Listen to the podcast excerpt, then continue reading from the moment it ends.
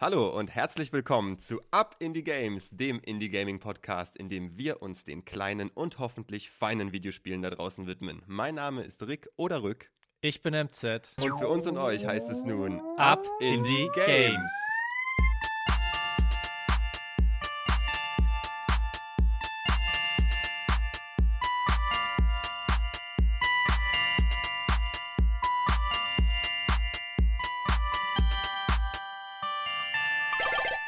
Hi MZ. Hi. Letztes Mal äh, neues Spiel, neues Glück. Auf den Spruch hatte ich mich gestürzt. Dann äh, wollte ich heute mit Alle guten Dinge sind äh, drei beginnen. Dabei ist es die vierte Folge. Ja, wir sind schon in der vierten Episode. Man kann es kaum glauben. Das Baby, es fängt langsam an, sich auf den Bauch zu drehen und zu robben. Ich dachte gerade, du wirst sag, sagen laufen, aber Nee. ja, wir sind immer noch ganz, ganz am Anfang. Ich, genau, kleine Schritte oder eben noch nicht Schritte, aber ich sehe das Robben, das, das beginnt schon langsam. Erstmal geht es noch ums Drehen erstmal. Genau, aber ich glaube, so langsam, so langsam können wir gut auf dem Bauch kullernd äh, und auch schon den Kopf nach oben strecken und so schon ein bisschen schauen, so was passiert. Ja, braucht ja auch ein bisschen, bis wir so ein bisschen eingegroovt sind, bis wir unsere Chemie abgestimmt haben und bis es alles ein bisschen äh, flutscht. Das denke ich doch auch, aber alle guten Dinge sind drei. Stimmt trotzdem, denn wir haben wieder drei Spiele mitgebracht. Eins du, eins ich und am Ende noch eins, das wir gemeinsam besprechen. Steigen wir doch mal direkt mit deinem ein, MZ. Ganz genau. Bleiben wir doch auch mal beim Stichwort Flutschen. Rick, was sind Okay. denn so deine Gedanken zur Tiefsee- und Meerestieren? Also was da so kreucht und fleucht im ganz Unbekannten, im Dunklen, unter Wasser. Ja, nee, da hast du mich jetzt ja schon, schon dann gleich auf eine bestimmte Spur gebracht. Da erstmal hast du Flutschen gesagt, aber ich hätte schon, schon erstmal gedacht, okay, so ein Fisch, der mir aus der, aus der Hand flutscht, jetzt geht es direkt ums Meer. Ähm, ja, meine Assoziation, ich mag das alles irgendwie nicht. Ich esse auch nicht so gerne Seefrüchte, also gar nicht. Meeresfrüchte heißen die, ne? Und ähm, das macht mir irgendwie auch alles Angst. Dieses äh, weiche, glibberige, nasse und dann auch noch das dunkle, tiefe vom. Ich habe letztens so ein Freediving, ist das, glaube ich, ne? wenn du komplett ohne alles an so einem Seil runtertauchst, so ein Video gesehen, wo äh, jemand 130 Meter getaucht ist und das war so beängstigend. Das ist nicht meine Welt. Ja, es gibt ja so eine neue Netflix-Dokumentation über, ich glaube, Freediving heißt es, wenn man Okay. jetzt auch ohne Tank und ohne irgendwas, ohne Ja. Equipment nach unten geht. Genau, da gab es ja auch eine, die dann da ganz krasse Rekorde aufgestellt hat und versucht, das alles nochmal an seine Grenzen zu äh, pushen. Ja, nee, also am Strand bin ich gerne und ich bin ja auch äh, Fische von Sternzeichen, aber in die Tiefe muss ich nicht. Genau, ist ja auch ein bisschen wie das Universum beziehungsweise das Weltall. Es gibt ja bestimmte Orte, die wir im Meer noch überhaupt gar nicht erforscht haben, beziehungsweise ist ja ganz schwer, auch daran zu kommen. Der Druck, der da unten besteht, die Dunkelheit ja sowieso, also ist ja irgendwie auch was ganz Unbekanntes, was schwer zu erforschen ist. Ja, da gibt es viele pa Parallelen. Ne? Ich habe das oft als Gedankenexperiment so für mich im Kopf. Wo würde ich jetzt eher hin? Oder wo, wo ist es angenehmer, in Anführungszeichen, zu sterben? Wenn es jetzt dein, deine Raumkapsel da, weiß ich nicht, explodiert oder implodiert die? Oder unter, nee, im Meer implodiert die und außen oben explodiert die, ne? Dann, äh, ja, keine Ahnung. Das ist irgendwie dunkel und verlassen und, und still, ich weiß nicht. Ganz genau, irgendwie auch so Mariana Trench und so, wenn man diese Sachen daran denkt. Das ist irgendwie auch schon so auf jeden Fall unheimlich und hat irgendwie was Gefährliches an sich, dieses Unbekannte. Und wenn man dann auch dann die Kreaturen, die da unten äh, leben, die man vielleicht auch noch nicht kennt, daran denkt, das ist irgendwie auch schon ein bisschen angsteinflößend. Genau, und ähnlich äh, ist es auch in unserem heutigen Spiel, beziehungsweise meinem heutigen Spiel, Dave the Diver. Dave the Diver wird bezeichnet als ein Einzelspielerabenteuer, in dem es tagsüber über die Erforschung der Tiefsee- und Fischen bzw. Meeresfrüchten geht oder Meerestieren und nachts um das Management eines Sushi-Restaurants. Dave the Diver wurde am 28. Juni 2023 von Mint Rocket, einem südkoreanischen Entwicklerteam für Windows PC und Mac, herausgebracht.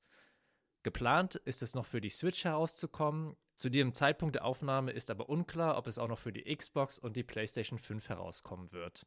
Genau, wie besagt, handelt es sich dabei um ein spannendes Abenteuer mit einer atemberaubenden Unterwasserwelt.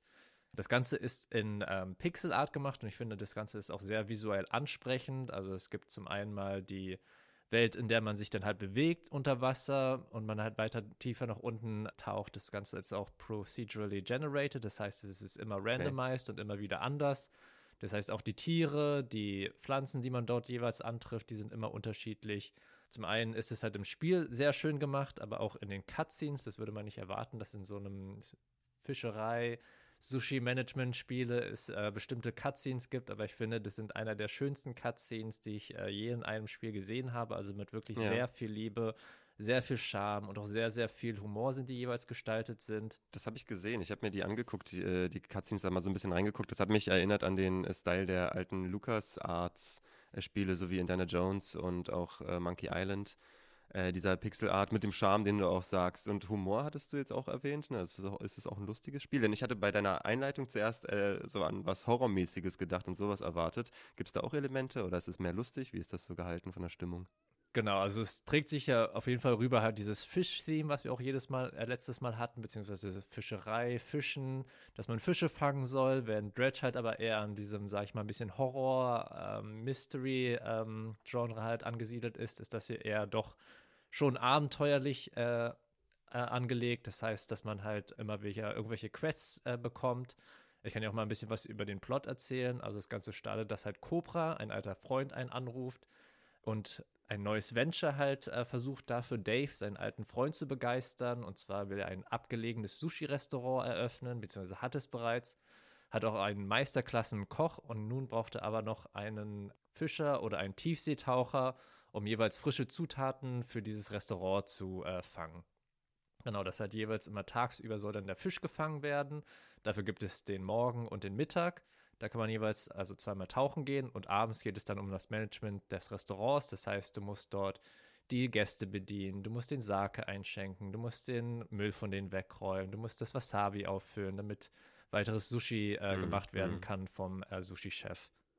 Also du hast diese ähm, Segmentierung in verschiedene Teile auch des Spiels. Also so wie ich das gesehen habe, erstmal äh, machte das auf mich den Eindruck, dass du diesen Tauchteil hast, der das, das ist die, die Fischerei, aber anders als bei Dredge steuerst du ja nicht das Schiff, sondern du steuerst den Taucher unter Wasser, ne?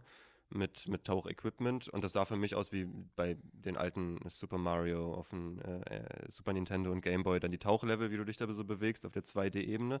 Und dann hast du noch diesen anderen Teil, sagtest du, mit dem Sushi-Restaurant-Management. Genau, also die Steuerung ist auch wirklich sehr intuitiv, also man kommt da wirklich sehr, sehr schnell rein. Ähm, tagsüber, wie du es bereits gesagt hast, ähm, befindet man sich im Wasser, man taucht nach unten, ja. man versucht immer weiter nach unten zu tauchen, weil es da dann natürlich auch wertvollere Schiff, äh, Fische dann gibt, die man dann halt äh, zu Sushi verarbeiten kann und das macht einen, gibt einem mehr Geld, mit dem man dann wiederum sich Upgrades halt zum einen zum Tauchen, aber auch fürs Restaurant kaufen kann. Genau, also man steuert es halt einfach ganz normal, dass man halt den Charakter ähm, steuert im Wasser, oben, unten, rechts, links. Mhm. Und dann hat man noch eine Harpune, mit der man dann die Fische fangen kann. Oder man hat auch eine Waffe, das heißt, man kann die auch erst verletzen, wenn es sich halt um größere Fische oder halt vielleicht auch sogar ein Hai handelt, dann muss man die halt erstmal abschießen mit einer Waffe, die man mit sich noch herumtragen kann ja. und kann die dann mit seiner Harpune einfangen oder halt auch den toten Fisch dann halt einsammeln. Da gibt es dann halt auch noch verschiedene Qualitäten von drei bis ein Stern. Und da ist man natürlich daran interessiert, den möglichst äh, hochwertigen Fisch, damit man halt möglichst viel auch mitnehmen kann, einzufangen. Dann nehme ich an, hast du auch Möglichkeiten, dann dein, deine Instrumente und Waffen, aber auch wahrscheinlich dann vielleicht deine Flossen oder den Taucheranzug, dein Luftsystem. Also ich meine, Upgrades kannst du bestimmt machen, oder? Ganz ja? genau. Du ja, kannst okay. zum einen halt deine Luftkapazität, also es gibt nicht Health äh, im Prinzip in diesem Spiel, sondern halt eher CO2, Sauerstoff, ja, äh, eine Anzeige. Das ist sozusagen auch deine Health. Das kannst du zum einen upgraden, dass du halt länger unter Wasser bleiben kannst, damit du dann halt auch mehr aushalten kannst, weil natürlich auch wie bei Dredge ist halt nicht jedes Meerestier dir freundlich gesinnt, sondern an, manche versuchen sich auch zu verteidigen oder greifen dich an. Genau, und die kann man zum einen upgraden, seine Harpune kann man upgraden, wie viel man nach oben ähm, mitnehmen kann. Also es gibt auch, auch eine Gewichtsbegrenzung, das heißt, du kannst nicht unendlich äh, Fische fangen und diese dann in deinem ähm, Restaurant weiterverarbeiten, sondern man muss sich da auch entscheiden, so was nehme ich jetzt äh, diesmal mit, was brauche ich, weil es gibt auch ganz bestimmte Extra-Events. Da weißt du dann, innerhalb von drei Tagen kommt ein VIP-Gast oder es kommt ein mhm, bestimmter okay. Event. Und die wollen zum Beispiel alle Thunfisch haben oder die wollen alle irgendwelche Quallengerichte haben. Und dann hat man so ein bisschen Zeit, sich darauf vorzubereiten, kann dann zum Beispiel nur Quallen oder halt äh, Thunfische jedes Mal fangen. Okay. Man muss sich da dann ja. auch immer noch mal so ein bisschen managementmäßig halt äh, entscheiden, was ist jetzt wichtig für die nächsten Tage, was brauche ich, wo kann ich die fangen und äh, was für Equipment brauche ich da. Und das Restaurantmanagement Segment funktioniert quasi so wie Overcooked, nur dass du dann davor das Fischfangen und dann, also das Supply sicherstellen, dass du das auch noch machen musst? Oder ist dieses Restaurant-Ding nochmal so ein bisschen anders? Oder also machst du auch zu, zu bestimmten Ordern, dass du dann das Gericht herstellst? Oder wie ist das? Nicht direkt, also der Sushi-Chef kümmert sich darum selber, du bist eher nur für das Management und für die Bedienung zuständig. Okay. Und ich muss sagen, dieser Restaurantteil, ich hätte nicht erwartet, dass der so gut sein wird, weil das ist wirklich stressig. Man fühlt sich halt wirklich wie, äh, also wer jemals in der Gastronomie oder in so einer Servicebranche, wo es halt auch um Zeit geht, arbeitet, der würde auf jeden Fall bestätigen, dass es sich sehr ähnlich anfühlt, weil man da wirklich unter Druck ist. Es gibt viele Gäste, die verschiedene Sachen wollen. Hier ist es irgendwie noch Geschirr, das aufgeräumt werden muss. Oder man vergisst das Wasabi aufzufüllen. Und dadurch wird kein neuer Fisch bzw. kein weiteres Sushi hergestellt. Und das frisst natürlich dann zum einen in die Likes herein, also wie beliebt das Restaurant ist. Und zum anderen natürlich auch in das Geld. Also wenn man unzufriedene Kunden hat, gehen die natürlich weg und geben einem eher schlechte Rezension. Ja, interessant, dass du das nochmal so sagst, dass dieser Teil auch so Sinn macht und vom Gameplay her auch ansprechend ist und dich auch dabei behält. Denn das war so meine Überlegung. Das Spiel fällt für mich, wenn ich jetzt so überlege, in so einen Trend, in Indie-Spielen, den einige eben gerade aktuell mitmachen, gerade in letzter Zeit, nämlich zwei Genres miteinander verbinden, die du eigentlich so traditionell nicht kennst, dass die zusammenspielen. Da fällt mir jetzt Inscription ein oder Cult of the Lamb, so als andere Beispiele. Und hier habe ich mich dann eben auch gefragt, wie ist das gut verteilt? Ist das gut ausbalanciert? Ist das eine eigentlich mehr so ein Gimmick oder macht das auch tatsächlich Spaß? Und, oder ist es nur Zeitvertreib, Busy Work? Wie, wie würdest du das sagen? Ist es gut von der Balance zwischen ja. den Teilen? Also dieser Trend ist mir auf jeden Fall auch aufgefallen, dass versucht wird, verschiedene Genres miteinander zu verschmelzen. Und ich finde, dieses Spiel hat es wirklich ausgezeichnet gemacht. Also der Tauchteil nimmt auf jeden Fall schon den Großteil des Spieles ein. Also das heißt ja auch Dave the Diver, das heißt nicht mhm. Dave the mhm. Restaurant Manager oder ja. so ähnlich. Man könnte sagen, das ist halt nur ein kleiner Teil auch des Restaurantmanagement, aber ich finde, der ist wirklich so gut gemacht. Das ist wirklich so ein richtiger Rush den man da hat mit den äh, ganzen Gästen, die halt reinkommen, die man bewirtschaften soll, die Sachen, um die man sich kümmern muss. Und man fühlt sich richtig erleichtert, wenn dieser Teil dann ähm, vorüber ist und man dann merkt, man hat wieder Profiteinnahmen gemacht, also wieder neuen äh, Höchsteinnahmen gemacht. Dann freut man sich natürlich, dass halt auch alle Kunden zufrieden gewesen sind und dass man halt auch ganz viele neue Likes bekommt, weil das ist halt auch eine sehr wichtige Währung in diesem Spiel. Die Likes für dein Restaurant, Social Media ist halt auch in dieser fiktionalen Welt sehr wichtig weil dadurch spricht sich halt die Bekanntschaft, äh, die Bekanntheit deines Restaurants halt herum mhm. und lockt sozusagen neue Kunden an, noch mehr Kunden. Das heißt, das Ganze wird noch stressiger. Man muss neues Personal einstellen. Man muss die richtigen Gerichte, wie gesagt, auswählen. Die kann man auch nochmal ähm, upgraden, wenn man ähm, genug Zutaten hat. Das heißt zum Beispiel, man hat irgendwie genug Thunfisch gefangen. Dann kann man, ähm, weiß ich nicht, zehn von diesen Thunfischstücken nehmen und ähm, das Gericht upgraden und dann für, dafür mehr Geld verlangen und auch kriegt dafür mehr Likes. Ich finde, dieses Spiel ähm, lädt den Spieler, die Spielerin auch förmlich dazu ein, die Tiefen des Ozeans einzutauchen. Also wie gesagt, das Ganze ist sehr visuell ansprechend. Auch das Sounddesign ist wirklich super gemacht. Also die Musik. Es hat irgendwie sowas, einen ganz interessanten Mix von irgendwie ganz entspannt sein, wenn man unter Wasser ist. Man kann sich da relativ viel Zeit nehmen, weil wie gesagt, es gibt zum einen halt diese ähm, Sauerstoffanzeige, aber man kann auch wieder Kanister unten finden, mit dem man das halt wieder auffüllen kann. Das heißt, man hat nicht wirklich einen großen Zeitdruck, aber man sollte sich natürlich auch nicht zu viel Zeit lassen und sich zu oft von Gegnern angreifen lassen, weil dann kann man sozusagen sterben, beziehungsweise man wird dann gerettet von seinen ähm, Freunden, kann allerdings nur eine einzige Sache mitnehmen. Und mhm. das ist natürlich schlecht, weil du versuchst ja natürlich so viel Fisch oder so viele Items wie möglich mitzunehmen. Man muss ja. auch andere Zutaten, wie zum Beispiel äh, Sojasauce oder dass man irgendwelche Algen mit nach oben nimmt, um halt ein Gericht herzustellen. Ach, das musst du auch noch holen von unten. Ganz genau. Ja, also okay. da gab es ganz, ganz viele verschiedene Zutaten. Ja. Also das ist wirklich auch sehr, sehr gut gemacht, finde ich. Gibt es irgendwas, was, was du nicht so gut findest an dem Spiel? Also was du nochmal verbessern würdest? Oder ist das rundum ein gutes Paket jetzt? Naja, wie, wir, wie du es bereits angesprochen hast, beziehungsweise ich auch. Also dieser Tauchteil nimmt halt einen viel, viel größeren Teil in diesem Spiel ein. Man kann sich natürlich mhm. das einteilen, dass man sagt, ja, ich will jetzt nur ganz kurz tauchen und dann gehe ich wieder nach oben. Ich habe die Sachen gefangen, aber natürlich hat man irgendwie so ein bisschen den Druck, vielleicht mache ich mir das doch einfach selber, möglichst viel halt in der Zeit zu machen, die möglichst effizient zu nutzen, alle möglichen Quests zu äh, erledigen und dann auch noch die hochwertigsten Zutaten einzusammeln.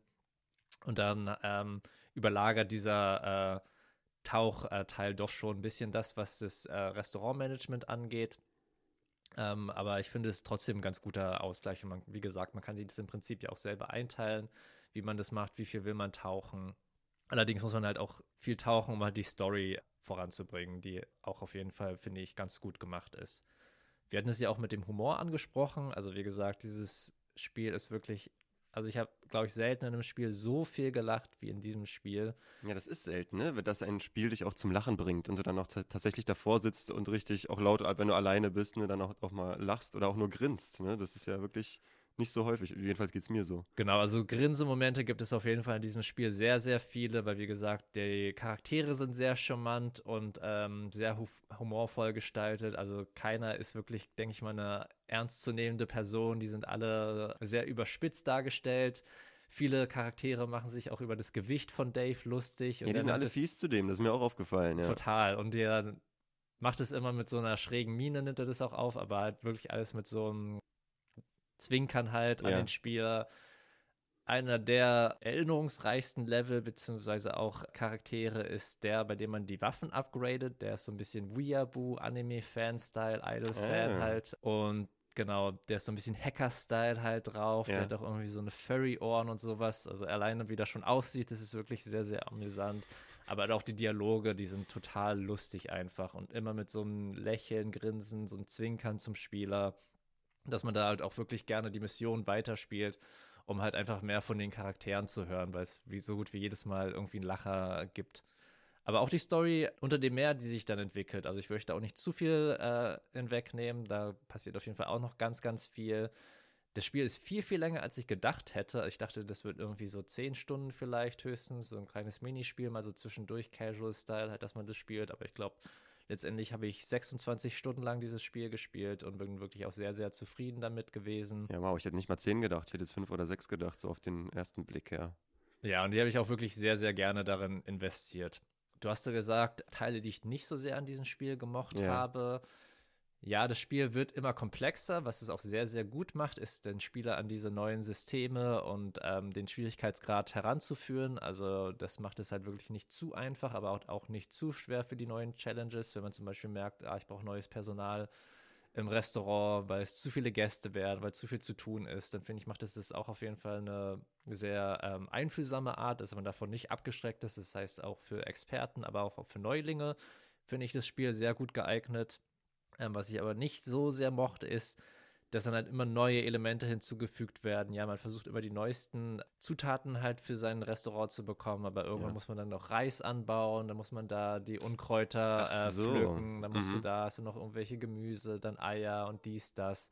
Und irgendwann wird mir das einfach zu viel mit ähm, den extra ähm, Optionen, die es da gibt. Also ich finde es gut, dass sie auf jeden Fall da sind. Aber dann muss ich irgendwann einfach zu viel um andere Sachen noch kümmern, die halt daran gehangen wurden, als halt um dieses Hauptbusiness, was halt einfach das Fischefang ist und das Restaurant sich drum kümmert. Also ist so eine Farming-Sim dann eben noch so mit da, da so ein bisschen dabei. Genau, so ein bisschen, dass man sich okay. dann halt auch irgendwelche Samen kaufen kann und die kannst du ja. dann halt da pflanzen, muss dich darum kümmern, muss die gießen. So ein bisschen Stardew Valley erinnert mich das dann auch so ganz klein bisschen, aber ich fand das dann doch schon eher überflüssig, als dass es irgendwie mir mehr gebracht hat.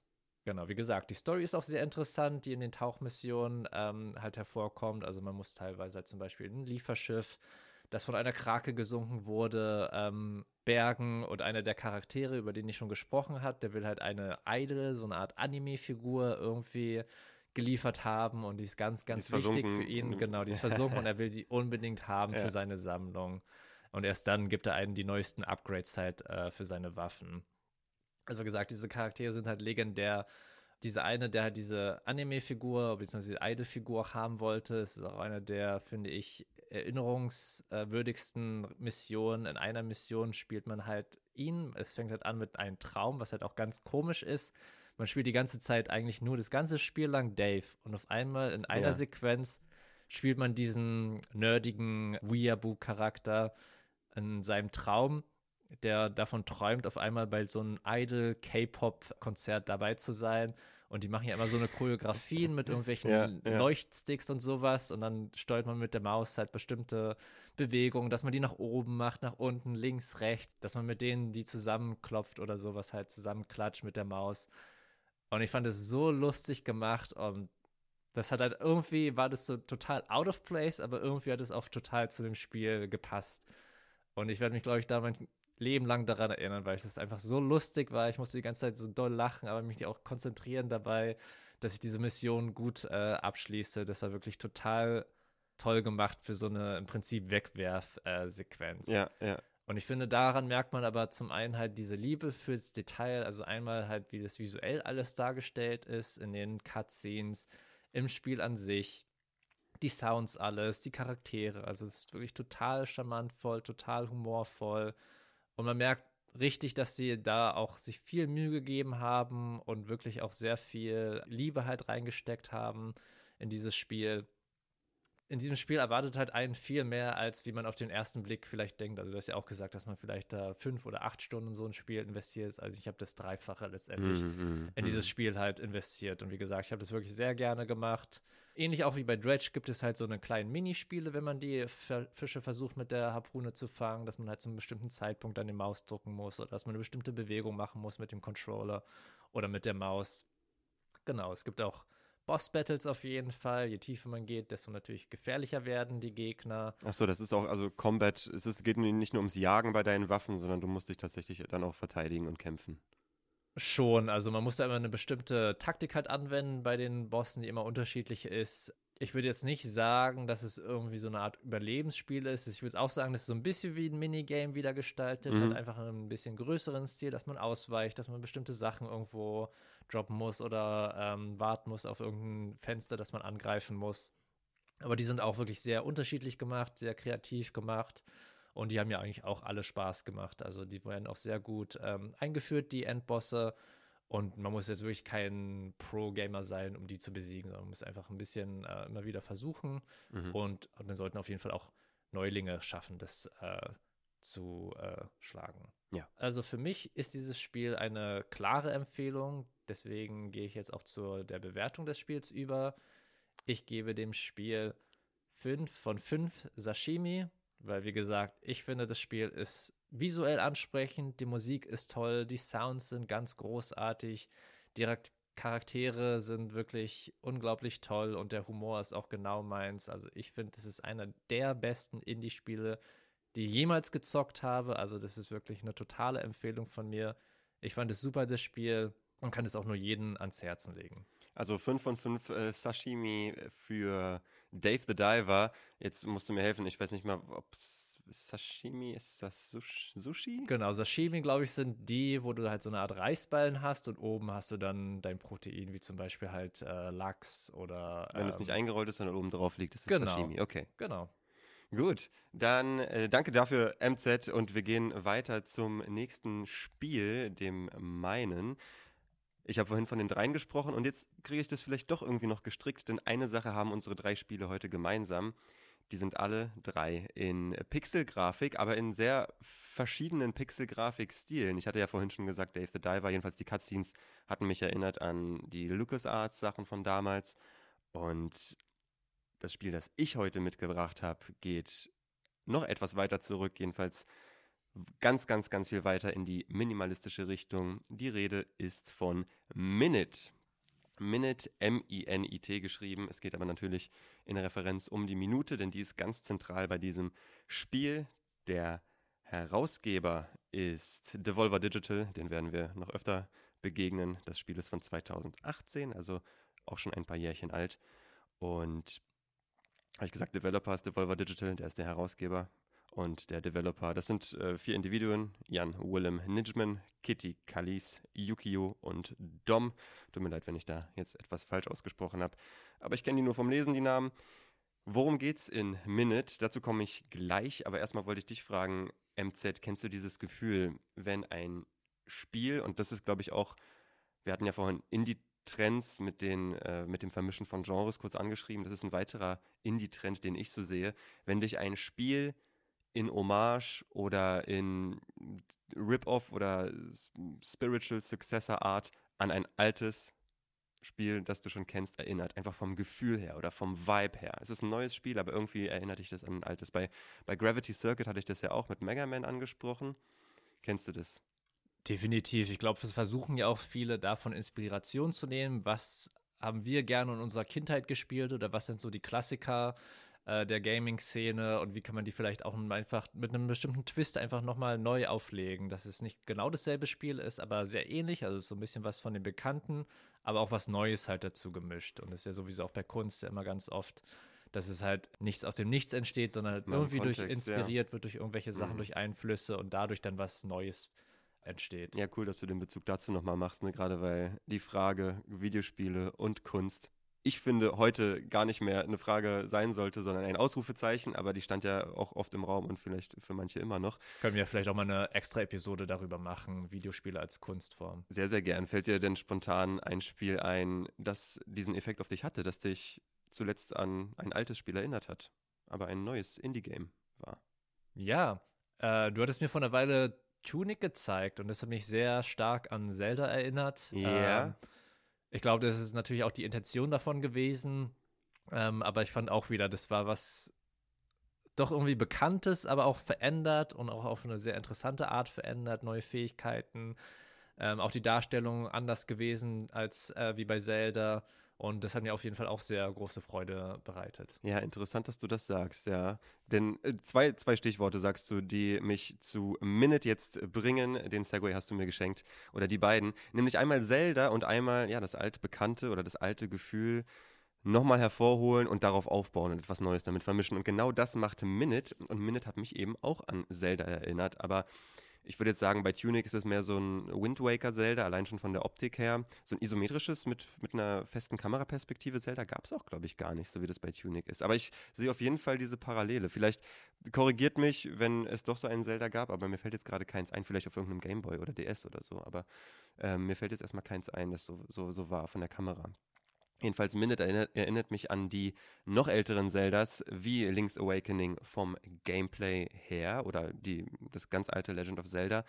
Jedoch in der minimalistischsten Grafik, also es geht, es, wir haben eine 2D-Pixel-Grafik, schwarz-weiß wie beim Gameboy, aber eben andersrum, ne, schwarz ist der Hintergrund, weiß sind die Gegenstände, Hindernisse und alles, was sich bewegt.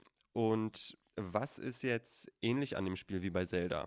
Dieses Bewegen von Screen zu Screen, nach oben, unten, rechts und links von einem Startpunkt aus. Du ähm, startest in so einem Häuschen und fängst an, die Umgebung zu erkunden. Und erstmal ist alles sehr Zelda-mäßig gehalten, so wie auch die erste Sache, die eigentlich passiert, nämlich du findest ein Schwert am Strand. Aber damit geht es nämlich dann richtig los, denn sobald du dieses Schwert findest, erscheint oben neben den beiden Herzen, die dir deine Lebensenergie anzeigen, ein 60 Sekunden Timer. Und immer wenn dieser Timer abgelaufen ist, stirbt deine Figur.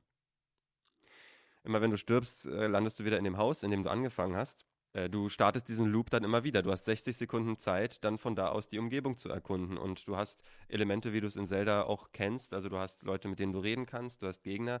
Es ist nicht so combat-lastig, das Spiel. Jedenfalls so weit, wie ich jetzt gekommen bin. Es gibt Gegner und es gibt auch mal sowas wie einen Miniboss oder so, aber das ist nicht der Fokus. Ähm, du hast dieses Schwert, das hast du auch manchmal nicht dabei, dazu komme ich noch gleich. Aber du interagierst mit der Umgebung und dann suchst du eben, na, erstmal Hindernisse, du stößt auf die, bevor du das Schwert gefunden hast, zum Beispiel kommst du an den Büschen nicht vorbei.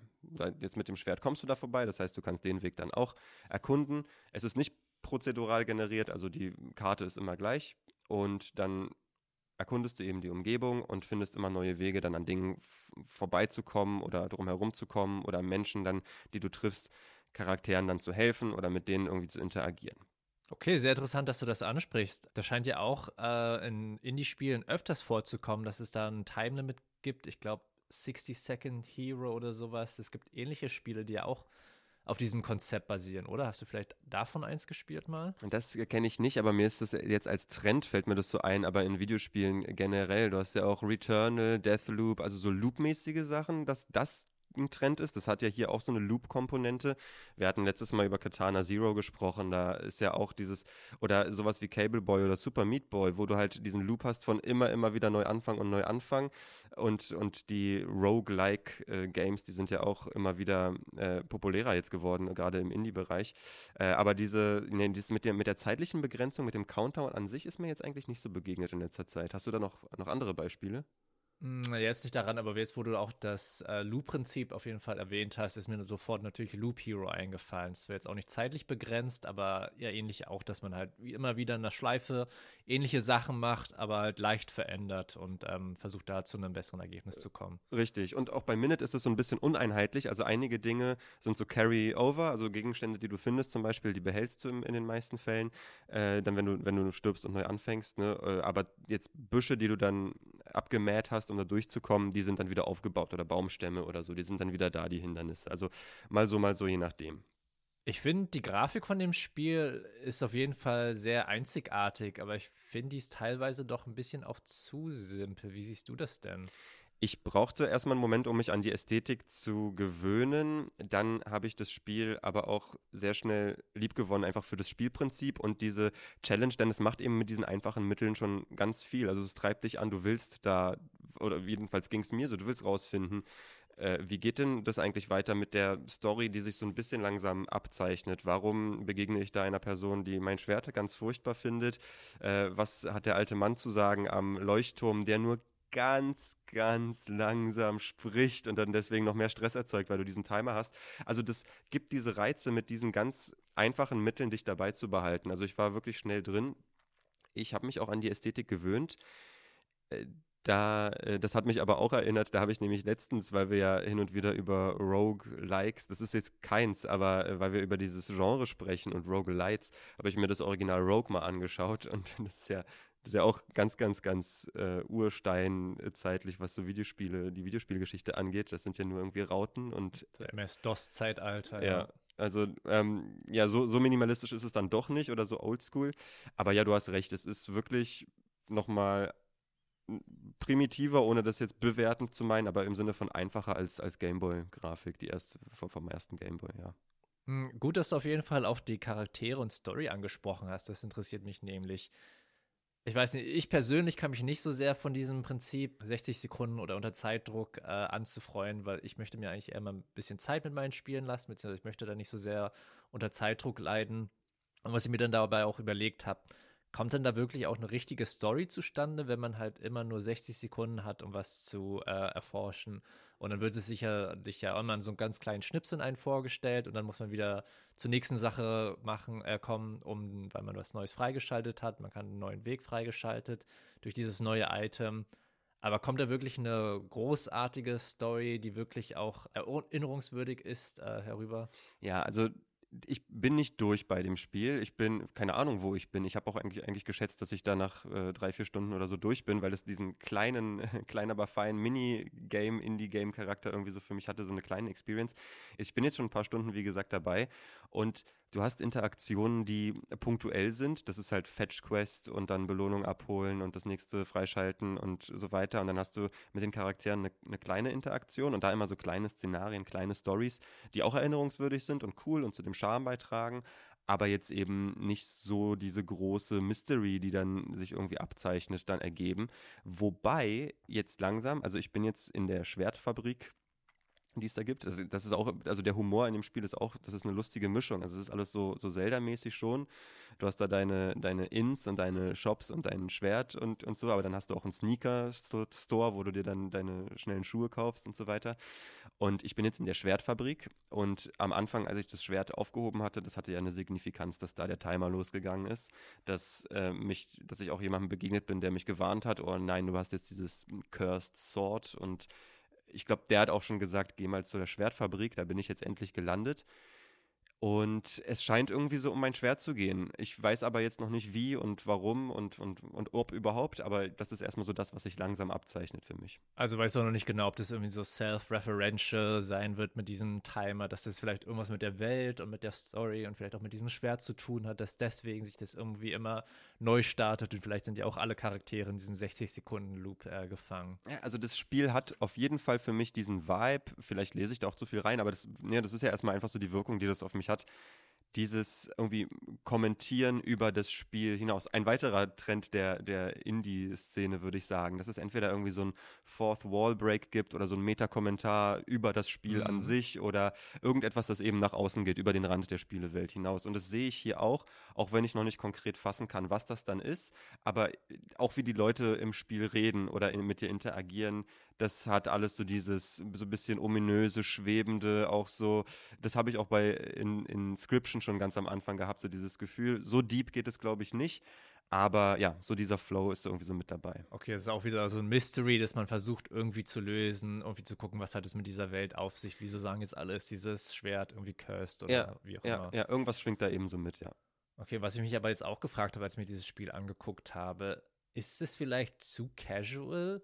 Also es ist ja vielen bei diesen Indie-Spielen, dass man die halt ab und an mal einfach so spielen kann. Man muss jetzt auch irgendwie kein krasses Setup haben, keinen teuren PC oder irgendwie Gaming-Equipment, sondern da kann auch irgendein Neuling äh, oder neu, also irgendwer kann da halt auf jeden Fall mal einsteigen. Auch jüngere Spieler, die jetzt nicht so viel Erfahrung haben oder natürlich auch ältere, die wenig Erfahrung haben und da reinjumpen. Das ist dann aber wieder vielleicht auch zu casual ist, weil es dann halt zu einfach ist, einfach irgendwie so ein bisschen, weiß ich nicht, ich nenne es mal einfach mal so ein Popcorn-Spiel, also man zockt es halt einfach einmal kurz und vergisst äh, im Prinzip danach wieder, dass man das gezockt hat. Es ging mir stellenweise so, dass ich das Spiel so empfunden habe. Es ging mir auch so, dass ich das irgendwie auch als anti-casual ganz am Anfang empfunden habe, denn was ich nicht wusste, ist, äh, dass das Spiel irgendwann speichert. Du hast ja, ich habe gesagt, du hast diesen Startpunkt am Anfang, dein Haus. Du findest später neue Homes und dann startest du von dort deine 60 Sekunden. Du bist dann, also bewegst dich immer weiter durch die Welt. Du musst nicht immer den ganzen Weg neu abgehen. Okay, also es ist nicht nur auf diesen Anfangsscreen irgendwie ähm, genau. beschränkt. Aber du kannst auch wieder auf den zurückgehen. Wenn du dann in das Haus rein und wieder rausgehst, dann ist das wieder als dein Startpunkt festgelegt. Also das kannst du variieren und so dann diese ganze Welt eben entdecken. Aber bevor ich das rausgefunden habe und immer wieder alles neu, an, neu gemacht habe, was ich schon gemacht gemacht habe, war das irgendwie eher nervig. Und dann hatte ich aber auch ja Phasen, wo mir das so zu casual war, als ich orientierungslos war, ging es mir da so. Da wusste ich irgendwie nicht, wo ich da hin muss. Es gibt da auch so eine Wüste in dieser Landschaft, die, da ist es, glaube ich, randomized, welcher Screen da, da kommt. Du musst einfach irgendwie lange durch, durch eine Wüste und die Screens sind irgendwie random. Jedenfalls kommt mir das so vor, du läufst teilweise ganz lange. Und sowas ist, kommt mir dann auch so ein bisschen als Füller vor. Und wenn ich dann da so, so umhergeirrt bin, dann, dann ja, war das so ein bisschen random und, und so ziellos, orientierungslos. Aber wenn ich wusste, okay, ich brauche jetzt als nächstes irgendwie dafür eine Lösung und ich glaube, das kann ich da finden und ich mache das, das, das, das, da habe ich dann auch schon wirklich lange Sessions mit verbracht Klar. mit dem Spiel, ja. Gibt es denn auch sowas wie Boss-Battles? Weil das ist ja dann auch, wie gesagt, ist dieser Casual-Aspekt. Also wenn man halt nur 60 Sekunden hat, kann ich mir nicht vorstellen, dass es da irgendwie mehrphasige Bosse gibt mit, weiß ich nicht, verschiedenen Movesets, die man vielleicht lernen muss und dass da irgendwie so ein bisschen, man muss sich erstmal öfters versuchen an diesem Boss, bis man den erstmal schlägt. Gibt es da vielleicht irgendwas in die Richtung? Ich würde sagen, äh, kein extra Boss-Battle, oder zumindest bin ich dem noch nicht begegnet, aber so Mini-Bosse, die gibt es schon. Und die haben dann auch äh, Stufen und Muster, die du auswendig lernen kannst. Ist aber alles extra so gemacht, dass das minimalistisch äh, gehalten ist, also von der Animation und von, vom Gameplay her.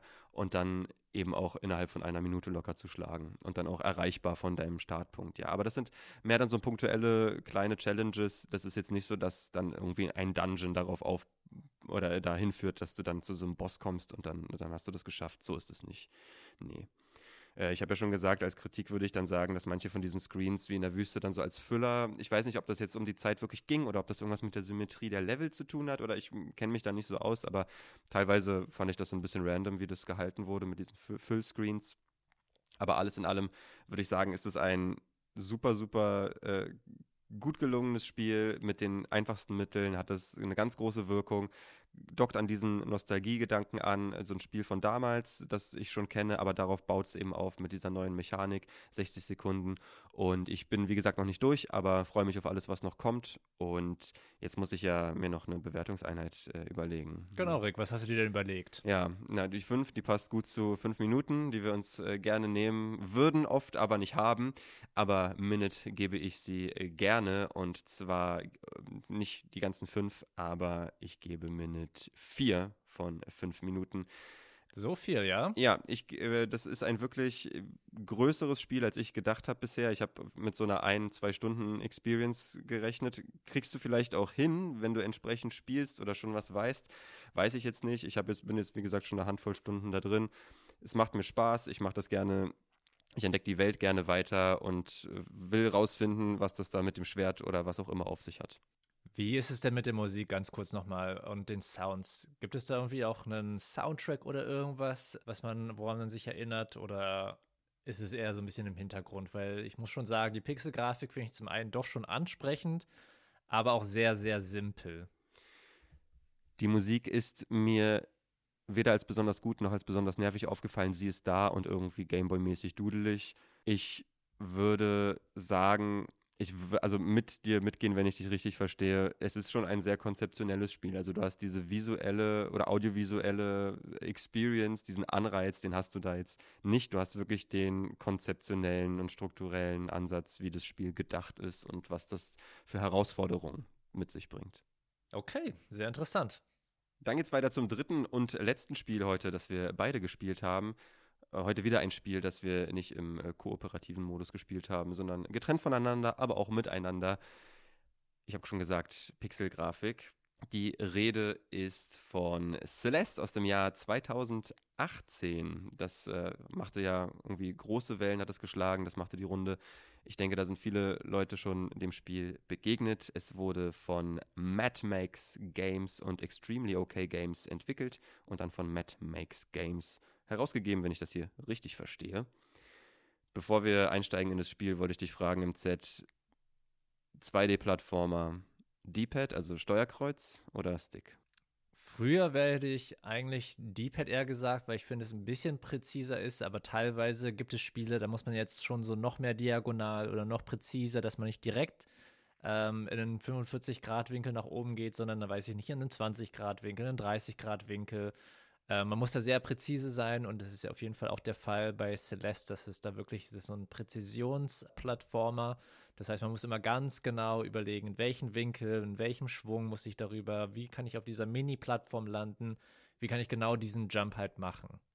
Ja, ich äh, sehe das so wie du. Du hast es ja fast so, als hättest du in meine Notizen geschaut. Ich habe nämlich mir auch aufgeschrieben, also ich bin D-Pad, Steuerkreuz immer für Plattformer, auch sogar die Präzisionssachen wie jetzt äh, Cable Boy hatte ich ja schon mal drüber gesprochen und Super Meat Boy und auch andere mache ich immer mit dem Steuerkreuz. Celeste ist die einzige Ausnahme, die mir einfällt und das hattest du auch schon gesagt, deswegen ist das so lustig. Ich hatte mir notiert, denn es geht um die Diagonale. Die ist super wichtig bei Celeste und dann von der Diagonalen ausgehend eben noch so kleine Nuancen, die du dann ausmanövrierst in der Luft. Das ist ja bei Celeste so wie bei diesen äh, Präzisionsplattformern ganz oft der Fall, dass du viel in der Luft bist und einfach nur fliegst und dann teilweise dann kaum oder gar keinen Kontakt mehr mit Boden oder Wänden hast. Und um da die Präzision wirklich auch zu haben, äh, ich hatte jetzt schon diesen Link-Zelda-Fehler gemacht. Ich wollte sagen, Celeste durchs Level zu steuern. Nein, Celeste heißt der Berg, den, äh, um den es geht im Spiel. Und Madeline ist die Figur. Total, aber es ist wirklich sehr interessant. Das ist das, glaube ich, wirklich auch das Einzige, wo es mit dem Stick ist. Weil wenn ich jetzt so an Super Meat Boy zurückdenke, zum ja. Beispiel, auch ein Klassiker, also dieses Nachjustieren, genau, das macht man ja meistens dann eher mit dem D-Pad, weil man da vielleicht so einen ganz kleinen Mini-Tab machen muss, ja. um dann halt den Winkel oder die Landung halt äh, zu perfektionieren. Wenn es bei Celeste doch eher mit dem D-Pad, genau, mit dem Diagonalen, dass man dann irgendwie diagonal rechts nach oben und dann muss man links nach unten diagonal wieder gehen und es geht auf jeden Fall viel, viel besser mit dem D-Pad in diesem Spiel. Ganz genau erzählen wir doch erstmal, was wir überhaupt machen. 2D-Präzisionsplattformer hatten wir schon gesagt. Innerpixel-Grafik gehalten von der Ästhetik her. Du äh, bewegst dich, so wie wir das aus den meisten Plattformern kennen, äh, springen und du hast ein, eine Dash-Funktion. Die Dash-Funktion, die lädt sich wieder auf, sobald du wieder Bodenkontakt hast. Nicht Wandkontakt, den gibt es auch, denn du kannst, wenn du den linken Trigger gedrückt hältst, dann kannst du an ähm, Vertikalen auch hochklettern oder dich einfach nur festhalten. Aber das lädt dein Dash nicht auf. Da brauchst du, wie gesagt, Kontakt mit den Beinen auf dem Boden.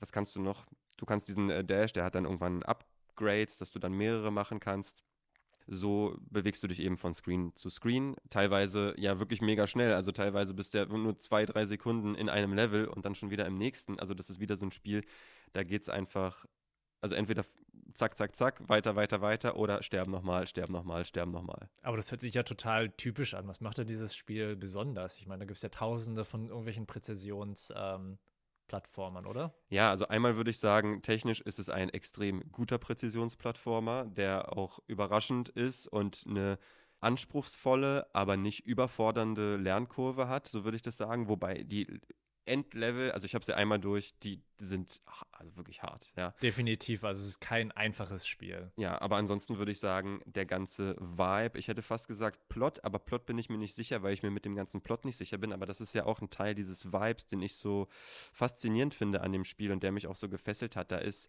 sehr viel Emotion und Gefühl, was hervorgerufen wurde, zumindest bei mir, auch wieder mit ganz kleinen Mitteln. Da gibt es kleine Momente, Geräusche, Wörter in Sprechblasen, die so eine massive emotionale Wirkung auf mich hatten.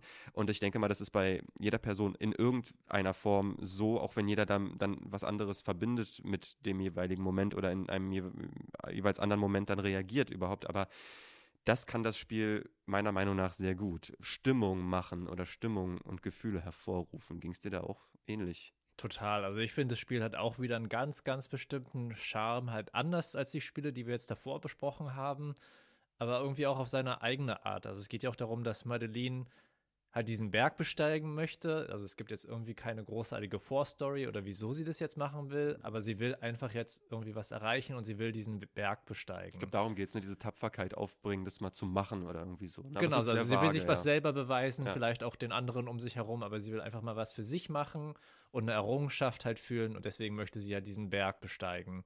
Und wie du es gesagt hast, durch so eine ganz kleinen Details, durch einen Sound oder durch eine auch vielleicht so ein paar Pixel, die halt einfach irgendwie diesem Spiel in so einer kleinen Mini-Cutscene dargestellt werden, ähm, kommen wieder wirklich irgendwie ganz bestimmte Emotionen und ähm, Gefühle hervor, die ich auch für eine in irgendwie keinem anderen Spiel bisher so erlebt habe. Das ist, ich fand jetzt irgendwie die Story stand jetzt nicht direkt im Vordergrund, sondern halt eher das Plattform, weil das hat auf jeden Fall am meisten Spaß gemacht. Aber diese ganze Story, der drumherum ähm, halt sich um dieses Spiel halt dreht, fand ich auch wirklich sehr, sehr gut gemacht und doch zum Ende hin war ich dann doch auch interessiert daran, wie geht es jetzt aus? Also wie wird es mit diesen Charakteren sein?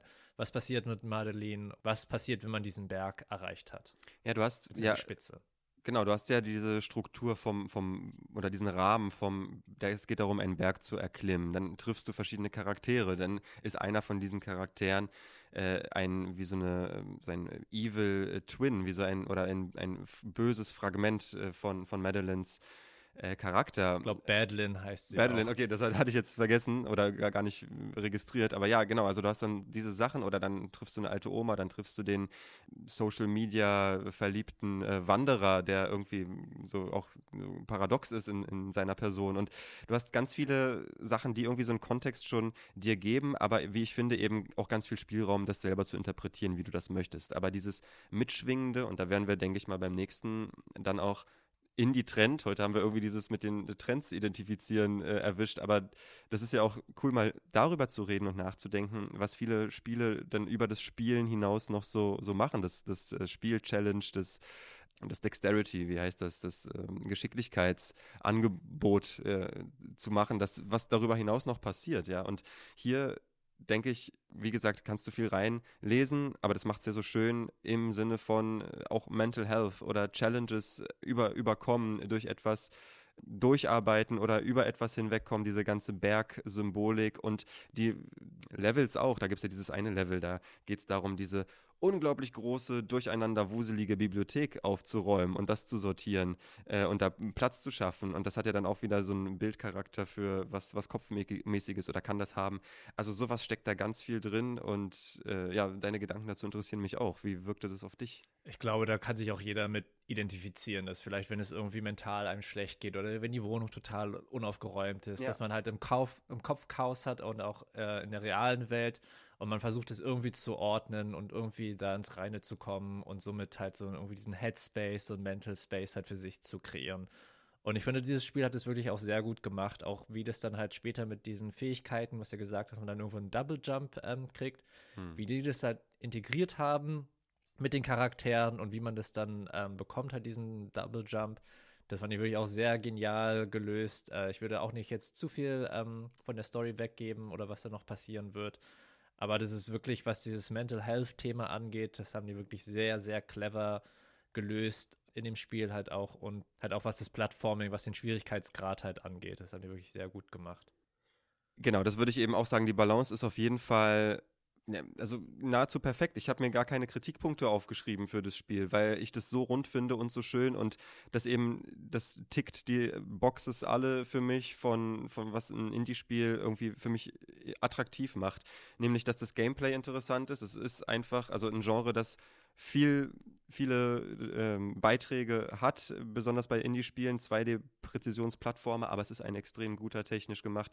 Die, die, das Art-Design ist schön, die Musik ist beruhigend, passend, das bringt dich in die Atmosphäre dieses Spiels rein und ja, die Story beziehungsweise das, was über das Spiel hinaus passiert und wie das auf dich wirkt, äh, ist alles super rund, meiner Meinung nach. Genau, es kann auch ganz individuell sein. Man kann das auch alles skippen oder halt nur ganz oberflächlich lesen oder man nimmt sich halt Zeit. Das kann dann auch wirklich gute Denkanstöße geben. Also das hat es zumindest bei mir bewirkt, dass ich auch wirklich über bestimmte Sachen nochmal reflektiert habe und überlegt habe. Das finde ich, das machen auch nicht viele Spiele. Also das ist wirklich, äh, sehr toll gewesen. Ja. Dann würde ich sagen, gehen wir doch mal ans Bewerten von Celeste. Hast du spontan eine Idee für eine Bewertungseinheit? Äh, mir würde einfallen Erdbeeren, weil das ist ja eine Sache, die man immer einsammelt, also sozusagen als extra Item, das man einsammeln kann, nochmal eine extra Challenge. Dann gibt es vielleicht irgendwo hinter so einer stacheligen Wand nochmal eine Erdbeere, die man einsammeln yeah. kann und die kann man nun durch ganz bestimmte, ganz, ganz präzise ähm, Moves halt äh, bekommen und auch meistens auch erst, wenn man es 100 Mal probiert hat. Ja, interessant, dass du die erwähnst. Ich hätte auch was vorgeschlagen, was du einsammeln mu musst, nämlich diese Dash-Kristalle. Wenn du keinen kein Dash mehr hast und in der Luft hängst, dann musst du einen von diesen Kristallen, die da in der Luft hängen, erwischen und dann kannst du nochmal dashen. Der rettet dir immer den Arsch oder manchmal, also meistens musst du dir einkalkulieren fürs Level. Aber die Erdbeeren, die sind ja irgendwie sowas Belohnendes. Das ja, aber lass es doch einfach verbinden. Lass doch Kristall-Erdbeeren als Bewertung. Kristall-Erdbeeren, ja stimmt. Das muss ja nicht aus dem Spiel sein. Das kann ja unser Preis sein. Also unser Award für äh, Celeste oder die Einheit äh, sind Kristallerdbeeren. Ja, dann fangen wir an. Ich gebe Celeste, ja, das ist, ich gebe so, das ist auch bei Letterboxd so, ich gebe nicht so gern 5 von 5, weil das irgendwie was ganz Besonderes sein muss, aber Celeste ist was ganz Besonderes und das Rundum-Paket stimmt für mich als Spiel und allem, wie gesagt, was ich persönlich von einem Indie-Spiel erwarte, aber wie ich auch sagen würde, ich meine, okay, was heißt objektiv, was soll das sein, aber wenn ich das irgendwie beschreiben sollte, was ich objektiv von einem Spiel erwarte, das mich rundum zufriedenstellt, hat Celeste das rundum auch geschafft. Deswegen von mir fünf von fünf Kristall-Erdbeeren. Dem würde ich genauso zustimmen. Also auch diese Auflistung, die du vorhin gemacht hast, mit dem Gameplay, mit dem visuellen, den Sound und halt auch was die Story angeht, wie tiefgründig die sein kann. Ich finde, all diese Elemente passen halt wirklich sehr, sehr gut zusammen man kann dieses Spiel auch einfach äh, für 10 Minuten spielen. Also es kann auch ein ganz casual Game sein, was man halt zwischendurch, wenn man mal ein bisschen Freizeit hat, spielt. Oder man kann auch stundenlang das einfach mit äh, nacheinander zocken. Es gibt wirklich sehr, sehr viele Level, die sehr herausfordernd sind. Auch wie das halt an die Schwierigkeit einen heranführt. Das ist wirklich super gemacht. Und deswegen gebe ich Celeste auch 5 von 5 Kristallerdbeeren. Eine Premiere bei uns. Äh, Full House oder High Score oder wie auch immer. 10 von 10 Bewertungseinheit, wie war die? Kristall-Erdbeeren genau. für Celeste von uns beiden. Dann ist das doch ein schönes Schlusswort, MZ, würde ich fast schon sagen. Aber an dieser Stelle möchte ich noch einen Aufruf starten, beziehungsweise wir, beziehungsweise schauen wir mal, was daraus wird. Wir sind, ja, wir haben über die Babyschritte gesprochen oder über das Erst auf den Bauch drehen. Ein ganz junger Podcast mit nicht vielen Ressourcen, äh, was Zeit, aber auch Fähigkeiten angeht aber auch sich gegenüberstehenden Positionen teilweise. Und zwar, worum es geht, ist unser Logo. Wir haben ein Platzhalter-Logo bei uns im Podcast-Feed, aber wir hätten gerne ein schöneres. Nun sind unsere Photoshop-Skills und unsere zeitlichen Ressourcen begrenzt, denn wir sind auch berufstätig und Papas und Menschen äh, mit, äh, be mit beschränkten Fähigkeiten und äh, auch, wie gesagt, verschiedenen Positionen. So hatte ich jetzt gedacht. Ich rufe auf, hat vielleicht jemand Bock, ein äh, Logo zu gestalten und uns das zu schenken, zur Verfügung zu stellen. Wir könnten die auch äh, variieren, mal gucken äh, oder Ideen sammeln von euch. Über jeden Beitrag, über jede Idee sind wir glücklich. Ich mag es ja oldschool. Ich äh, habe ja für mich sowieso entschieden, äh, Fahnenfunk und alle Shows gerne so weit wie ich kann, ohne AI-Unterstützung äh, hochzuziehen. Und so bin ich beim Logo auch vorgegangen. Und wenn ihr jetzt was mit der Hand zeichnet und einscannt, ist mir das sogar noch am allerliebsten. Aber alles andere ist mir auch willkommen. Äh, nur nicht AI. Das siehst du aber anders, MZ. Ganz genau. Also ich stehe da eigentlich genau auf der anderen Seite. Ich finde, man sollte versuchen, solche Sachen wie AI möglichst viel einzubauen. Das heißt natürlich nicht jeden Prozess. Also wir können ja dann gleich einen AI erstellten Podcast einfach nur kreieren, aber das ist ja auch nicht der Sinn dahinter, sondern man sollte halt solche Sachen, Technologien nutzen. Also ich finde sowieso an AI und an diesen ganzen Sachen gibt es halt keinen Weg wirklich mehr vorbei, sondern es wird definitiv die Zukunft sein. Und besonders für solche sag ich mal, Beschäftigungsaufgaben, für die wir vielleicht stundenlang brauchen würden und wo wir dann auch überhaupt gar keine Expertise wirklich haben. Das könnte eine AI uns wirklich sehr viel äh, einfacher machen. Also von mir aus könntet ihr auch definitiv eine AI benutzen. Da muss man ja auch auf jeden Fall ein bisschen üben, was für Prompts man da benutzt, was man da eingibt, was für Parameter man äh, benutzt und die wieder verändert, um die gewünschte Veränderung herbeizuführen. Wenn ihr das Platzhalter ähm, Logo seht von unserem Podcast, ist jetzt so ein bisschen Mischung aus AI von uns selber gestaltet. Wie gesagt, ihr könnt da gerne auch das mit AI gestalten. Rick wäre es lieber, wenn ihr das selber gestaltet. Man kann es natürlich auch miteinander vermischen. Man muss ja nicht nur das eine nehmen oder das andere. Man kann sich Inspiration von dem einen nehmen und das dann halt ähm, in seine Designs mit einbauen. Aber ich, wie gesagt, stehe dem ganz äh, offen gegenüber. Ihr könnt ja auch gerne mal selber in die Kommentare schreiben, was eure Einstellung dazu ist. Wie würdet ihr das denn machen? Genau, deswegen sammeln wir erstmal alles, äh, ob AI, ob gezeichnet, ob auch irgendwie anders hergestellt. Ihr könnt es ja auch aus, äh, mit, mit Sand irgendwas machen oder anderen Materialien. Macht eine Skulptur, fotografiert die, wie auch immer. Wir freuen uns über alle Beiträge, wohin das dann führt und wohin das hineinfließt. Das müssen wir selber noch rausfinden. Aber ich denke, wir gipfeln das irgendwie in einer Abstimmungsaktion, die dann auf unserer Website landen wird. Jedenfalls freuen wir uns erstmal über die Beiträge, die kommen. Also schickt sie uns gerne und was auch immer ihr uns sonst noch mitteilen wollt. Kommentare, Anregungen, Fragen, Ideen für weitere Spiele, tut dies gerne per E-Mail an abindiegames.fahnfunk.de. Checkt unsere Website fahnfunk.de für weitere Folgen, Shows und Inhalte. Gebt uns eine Bewertung direkt in eurer Podcast-App und abonniert unseren Kanal auf YouTube. Das hilft alles sehr. Ich muss Luft holen und sage nochmal vielen Dank an Niklas für die Musik. Vielen Dank an euch alle da draußen fürs Zuhören. Es war mir wie immer eine Freude, MZ. Mir war es auch eine Freude. Dann bis zum nächsten Mal. Ciao, ciao.